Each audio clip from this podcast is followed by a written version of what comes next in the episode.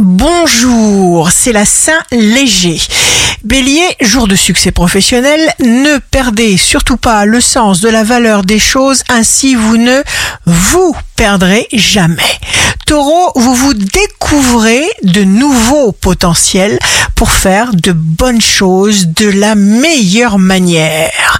Gémeaux, signe amoureux du jour, considérez-vous comme un gagnant et vous récolterez vos récompenses. Cancer, il y a du ménage à faire dans vos contacts.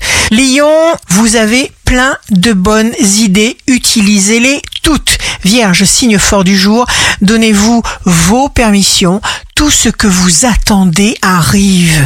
Prenez soin de vous. Balance, vous avez conscience qu'il faut améliorer durablement votre confort de vie. Scorpion, purifiez votre espace personnel, annulez tout effet négatif. Sagittaire, prononcez les mots qui vous rendent sûr de vous.